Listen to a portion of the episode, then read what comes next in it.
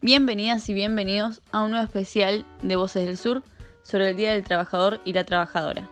Mi nombre es Tatiana y junto a mis compañeras y compañeros de programa pensamos en este especial para acompañarlas y acompañarlos durante la cuarentena. Seguimos pasando la pandemia del coronavirus y la epidemia de dengue. Sabemos que no es fácil, pero que es necesario quedarnos en nuestras casas para seguir cuidándonos. Vamos a estar hablando hoy sobre el Día del Trabajador y la Trabajadora, pensando un poco en su origen, pero también vamos a estar hablando del movimiento obrero organizado que surgió en Argentina, los derechos que hemos conquistado y también los derechos en los cuales seguimos luchando. Por eso los dejo con Isaías primero para que nos cuente un poquito cómo surgió todo esto. El primero de mayo, en mi opinión, es el feriado más merecido de nuestro calendario, ya que fue ganado a costa de sudor, sangre y lucha. El primero de mayo es el Día Internacional de los Trabajadores. Regresemos un poco en el tiempo para saber cómo es que hoy celebramos cada primero de mayo el Día de los Trabajadores. La fecha fue establecida en 1899 por el Congreso Obrero Socialista llevado a cabo en París. Fue en honor a los mártires de Chicago, quienes el primero de mayo de 1886 organizaron una movilización para reivindicar la jornada laboral de 8 horas. Tres días más tarde, luego de que una bomba matara a un policía, el gobierno estadounidense los reprimió fuertemente y un gran número de obreros fueron asesinados. Es por este hecho que cinco militantes anarquistas fueron condenados a la horca y tres a cadena perpetua. Por otra parte, en Argentina, el primer acto por el Día del Trabajador tuvo lugar en 1890, en el Prado Español de Buenos Aires, donde hoy se encuentra el icónico Bar La Biela. Desde entonces, nuestra historia lleva varios episodios amargos, como resultado de querer silenciar la lucha sindical. La Semana Roja en 1909, la Semana Trágica en 1919 y la Patagonia Rebelde entre 1920 y 1921. Ahora bien, ustedes se preguntarán cómo se concretaron o cómo se gestaron los derechos de los trabajadores aquí en Argentina. Bueno, tras la revolución del 4 de junio de 1943 se da un hecho inédito. El entonces coronel Juan Domingo Perón asume la Secretaría de Trabajo y Previsión y por medio de la radio les habla a los trabajadores sobre sus derechos. Años más tarde, ya en la presidencia, el general Perón proclama en un acto en el Teatro Colón en febrero de 1947 los derechos del trabajador incluidos hoy en el artículo 14 de la Constitución Nacional.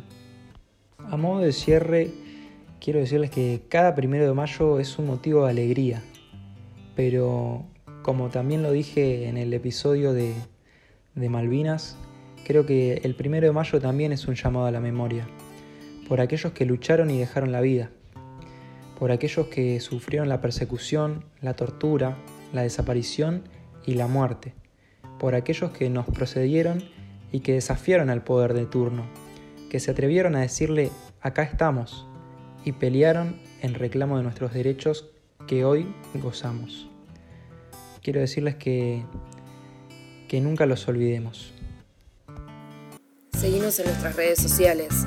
Búscanos en Instagram como Voces del Sur, en Twitter arroba Voces del Sur BF y en Facebook Agencia Voces del Sur. Ahí pasaba nuestro compañero Isaías situándonos en el contexto histórico del Día del Trabajador y la Trabajadora. Ahora los y las dejo con un fragmento de Recursos Inhumanos por la querida Flor Trimarco. Luces rojas y verdes parpadean en los depósitos. Corta la respiración. El lugar permanece como dormido. Un parón de la producción. Algunas pancartas flamean al viento. Las mismas consignas que en la ciudad, aunque aquí, perdidas en la inmensidad de la fábrica, parecen insignificantes. Las tuberías lo dominan todo. Los mensajes de resistencia pintados en los carteles anuncian una lucha que parece perdida por adelantado.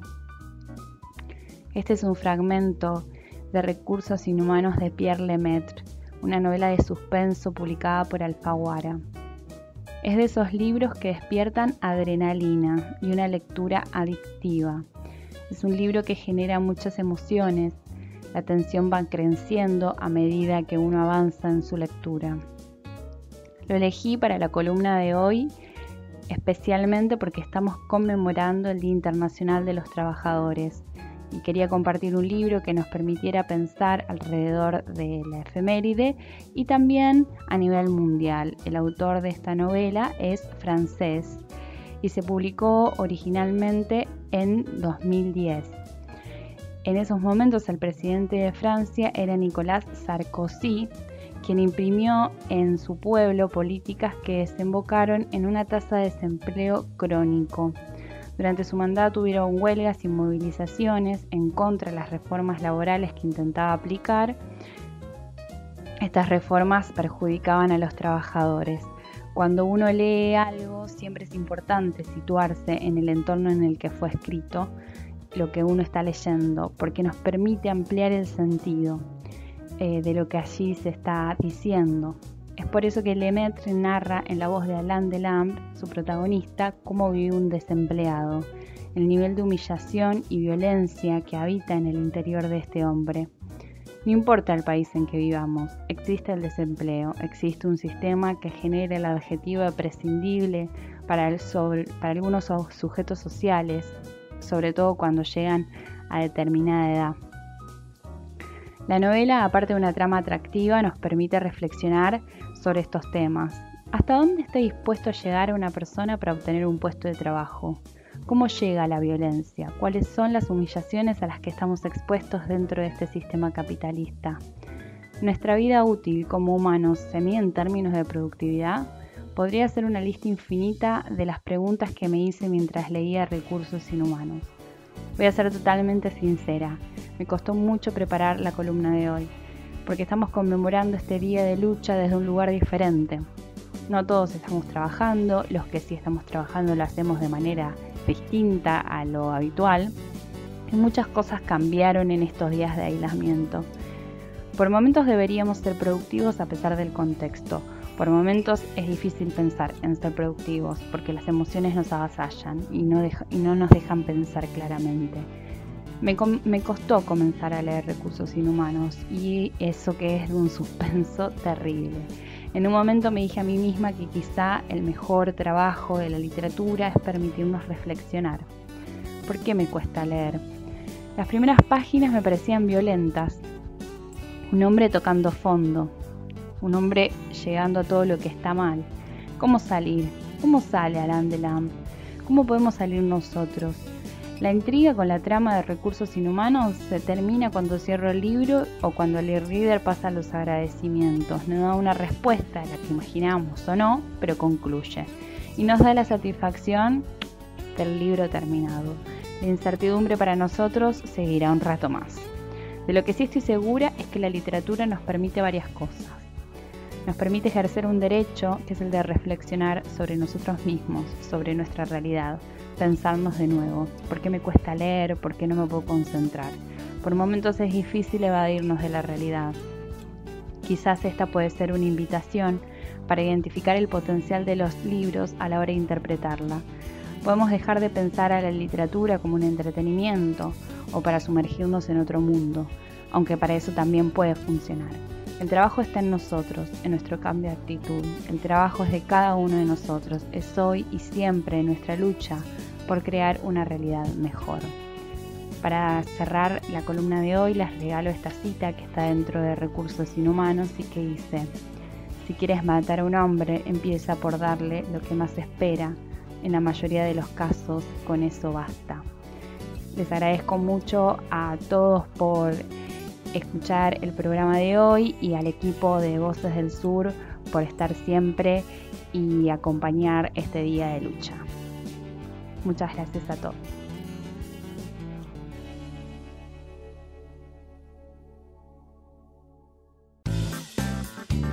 Seguimos en nuestras redes sociales.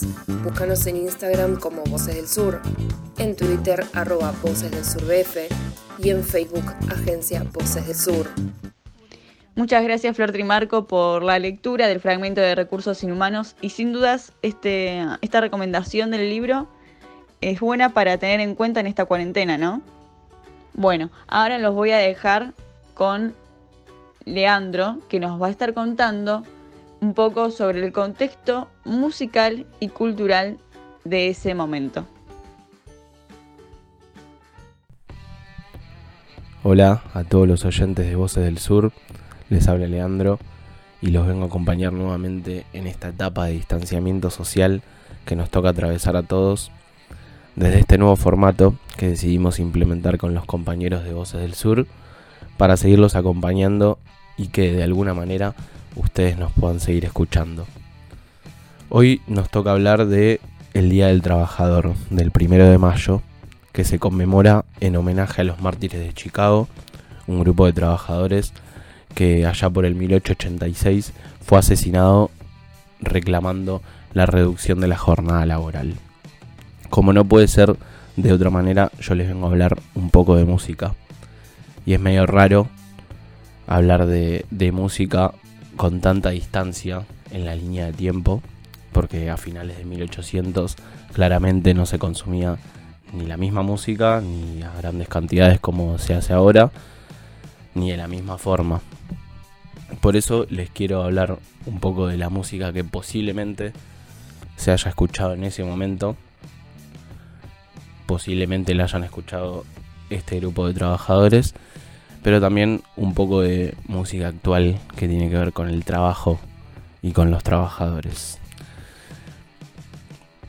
A mediados de 1800 y hasta por lo menos principios de 1900, un fuerte consumo de lo que se denomina música popular estadounidense. Esta la vemos muy ligada con el show de Minstrel y con un tipo en particular del que le quiero hablar que se llamaba Stephen Foster. Foster nació en Pensilvania, en una familia de clase media acomodada y aunque no tenía grandes estudios musicales como lo solían tener los compositores de esa época, a los 18 años ya había publicado su primera canción.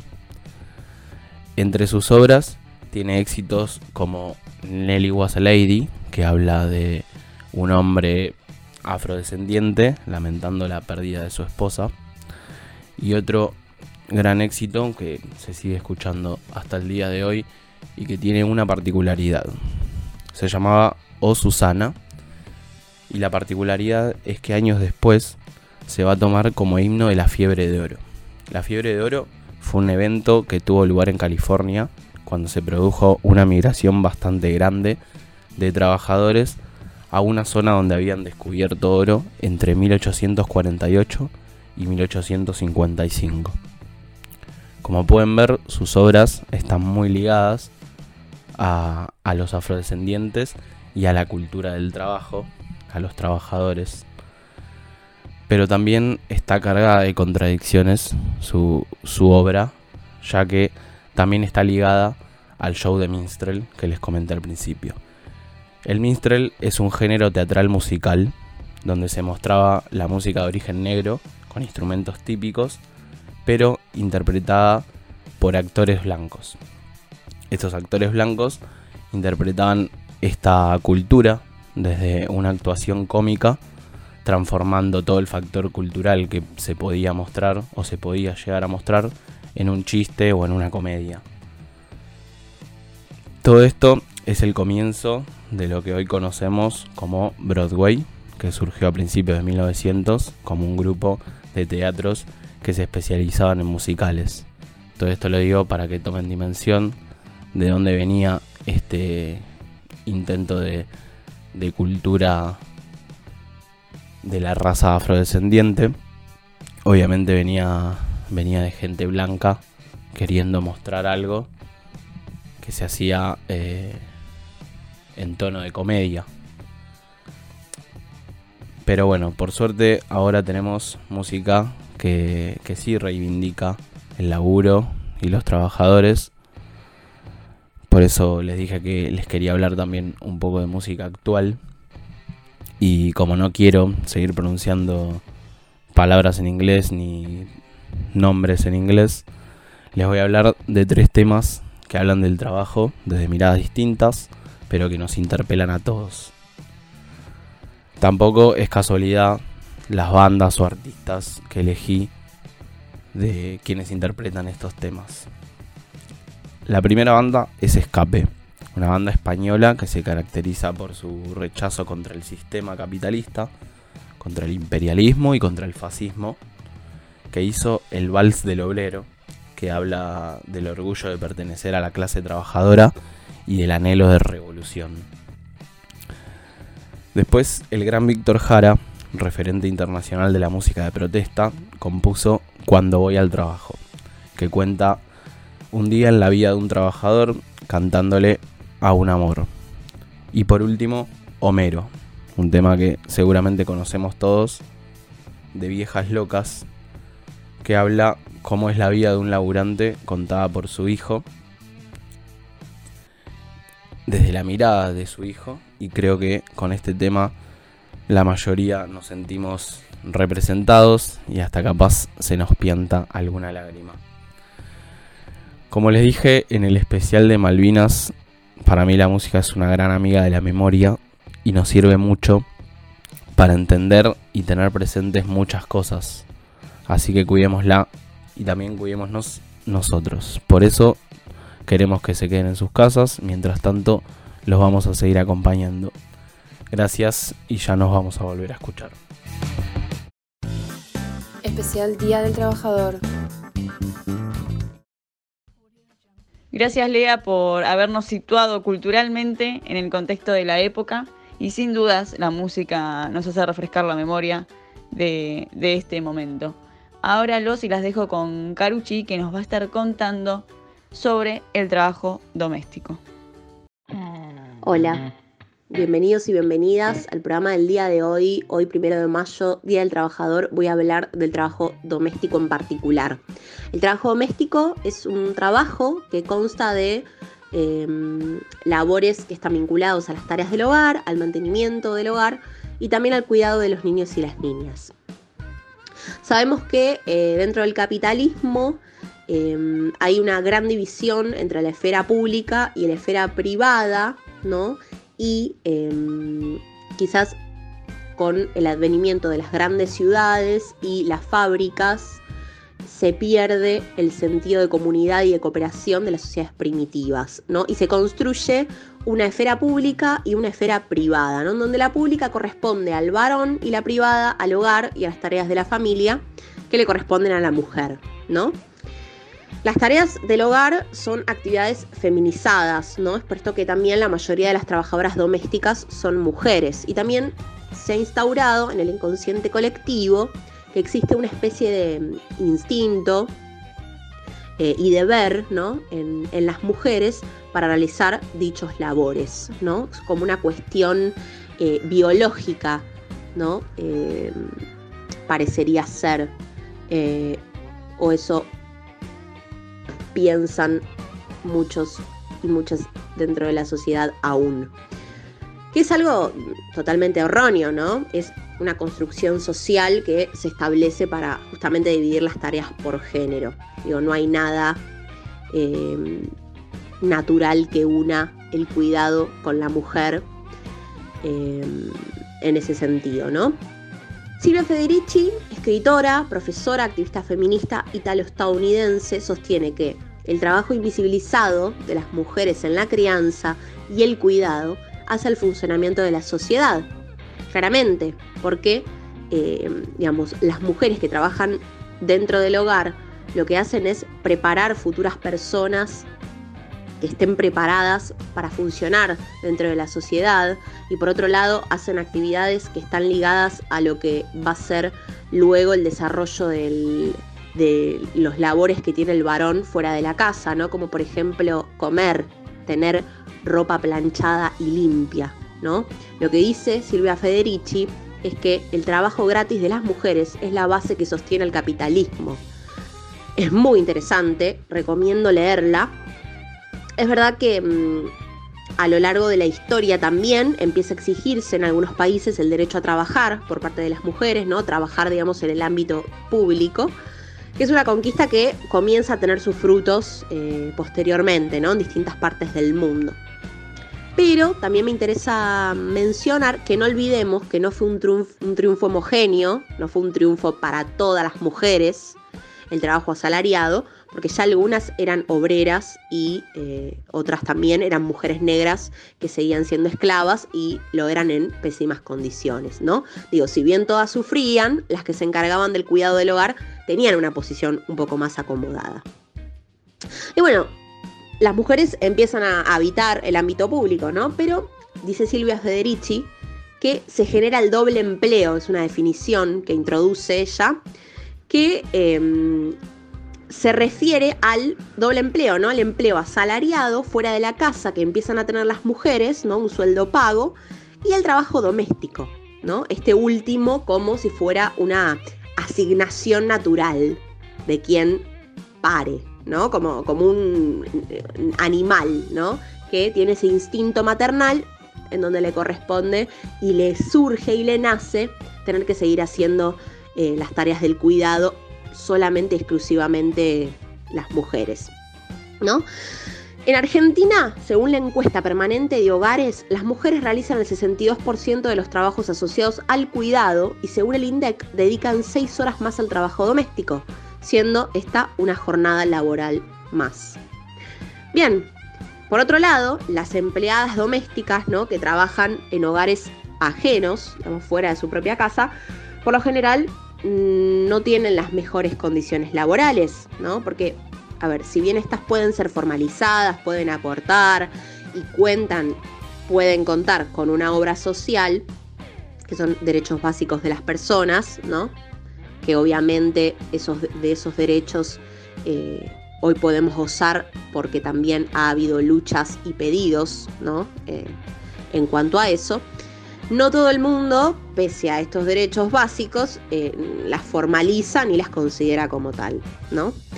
Em, ¿Por qué? Porque más allá del reconocimiento estatal, hay, digamos, em, a nivel social todavía una idea de que las mujeres son quienes eh, ayudan en casa y no son consideradas trabajadoras, ¿no? Que son ideas que refuerzan ese estereotipo vinculado al cuidado natural que tienen las mujeres y que ellas lo hacen, digamos, por, por placer, porque les nace y porque lo disfrutan, ¿no?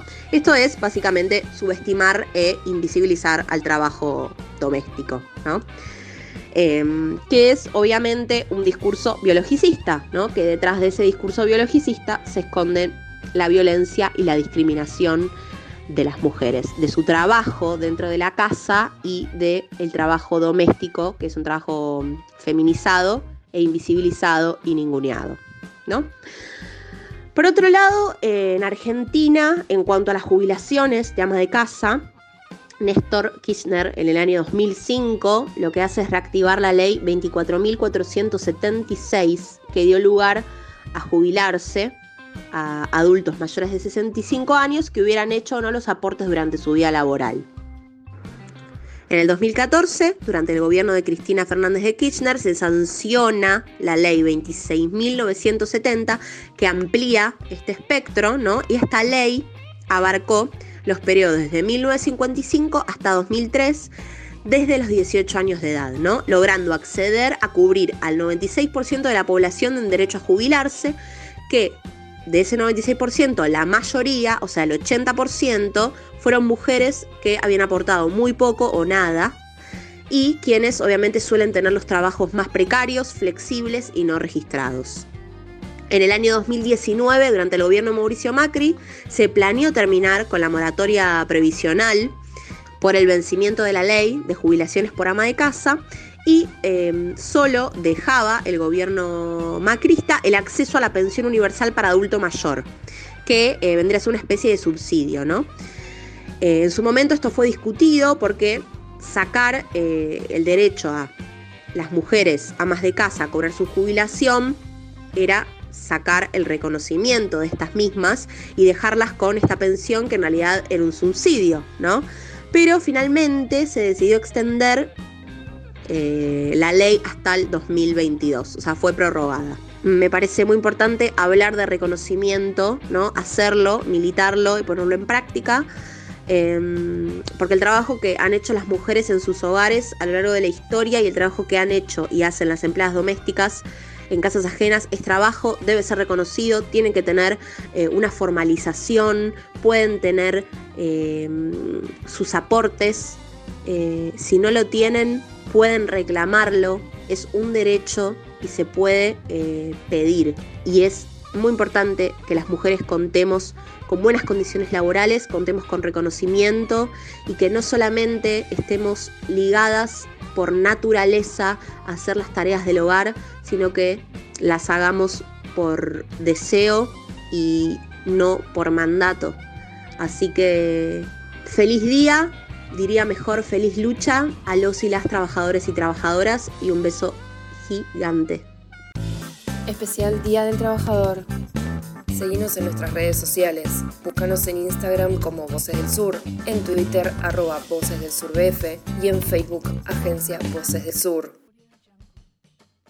Gracias Carucci por habernos contado la lucha de las trabajadoras domésticas. Sabemos que eso que llaman amor es trabajo no pago. Ahora los y las invito a escuchar a Martín que nos va a estar contando sobre el movimiento obrero organizado acá en Argentina durante esa época. Hola a todos, a todas, a todos nuestros queridos oyentes, hola compañeros, compañeras del programa Voces del Sur. Contento de estar compartiendo una vez más el espacio con ustedes desde la distancia, claro está, por esta situación que está viviendo el mundo, que todos sabemos, el coronavirus, en el cual nos tenemos que mantener en nuestras casas para cuidarnos a nosotros mismos, cuidar a nuestros seres queridos y en definitiva cuidar al conjunto de la población, que es lo más importante que tiene la nación y que es la reflexión que hoy quiero acercarles.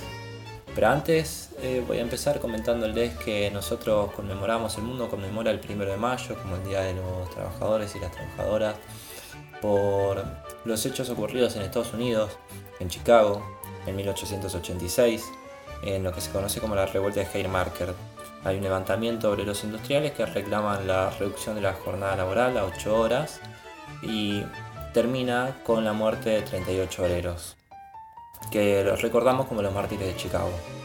Lamentablemente en la historia de los derechos laborales, de las legislaciones laborales en el mundo, se iniciaron, como les decía, lamentablemente de manera dolorosa para el pueblo trabajador, porque siempre han terminado en persecución, duras represiones, cientos de heridos y cientos de muertes. Y en Argentina no ha sido la excepción. Podríamos decir que la lucha por los derechos laborales en Argentina inicia en 1878 eh, con el movimiento obrero organizado a partir del levantamiento de la Unión Tipográfica Bonaerense, que más que un carácter de sindicato, cumplía un carácter de mutual. Pero eso no es lo importante, lo importante es que este, esta organización de trabajadores logra la reducción de la jornada laboral, que era el reclamo que llevan adelante, donde se exigía que pasaran a trabajar 12 horas en verano y 10 horas en invierno. En una Argentina donde en ese momento se trabajaban 16 horas en verano, 14 en invierno, si es que se controlaba. Y esto es muy significativo, es muy importante, porque motiva a la conformación de nuevos sindicatos, este hecho va a motivar a que se conformen nuevos sindicatos que en el futuro van a terminar eh, organizándose de una manera centralizada. Van a constituir la primera central de trabajadores en 1901, que es cuando se crea la FOA, la Federación Obrera Argentina. Y al poco tiempo se va a dividir en lo que es la FORA, la Federación, Regional, la Federación Obrera Regional Argentina y la UGT, que es la Unión General de los Trabajadores. Pero lo importante es que estas centrales lo que permitieron una mayor articulación entre los sindicatos para que las huelgas tengan un mayor efecto, mayor, más fuerza a la hora de hacer los reclamos. Tal es así que en 1902 se genera lo que sería la primera huelga general de la Argentina. Y a partir de acá, en estos primeros 40 años del principio del siglo XIX, eh, perdón, eh, siglo XX, se van a surgir muchas huelgas muy significativas en la historia de la Argentina en estos primeros 40 años, de las cuales podemos recordar, por ejemplo, la Semana Roja, la Semana Trágica, la Patagonia Rebelde, eh, huelgas que han costado muchas muertes en la Semana Roja a partir de un acto del primero de mayo. Eh, hubo una feroz represión de la policía donde hubieron 11 muertos y decenas de heridos. A partir de acá se hace una huelga general con tiempo indefinido y cuando los trabajadores van a enterrar a sus compañeros muertos, aparece otra vez la represión policial, otro muerto y decenas de heridos. en esa misma semana, el 8 de mayo, el gobierno decide juntarse con los obreros y llegar a una negociación, un pacto. Y este hecho es muy significativo, muy importante porque es la primera vez en la historia argentina que un gobierno se sienta a negociar con los trabajadores. Luego vendrán hechos más atroces todavía como la Semana Trágica o la Patagonia Rebelde. La Semana Trágica, la Semana Trágica termina con un saldo de 800 muertos de, entre la policía, eh, grupos rompehuelva, grupos parapoliciales que en el futuro van a terminar constituyendo la, la Liga Patriótica Argentina. En la Patagonia Rebelde mueren 1500 trabajadores. Se estima que son alrededor de 1500 trabajadores, no se saben los números exactos porque los gobiernos en ese momento no, no hacían un relevamiento de esos datos.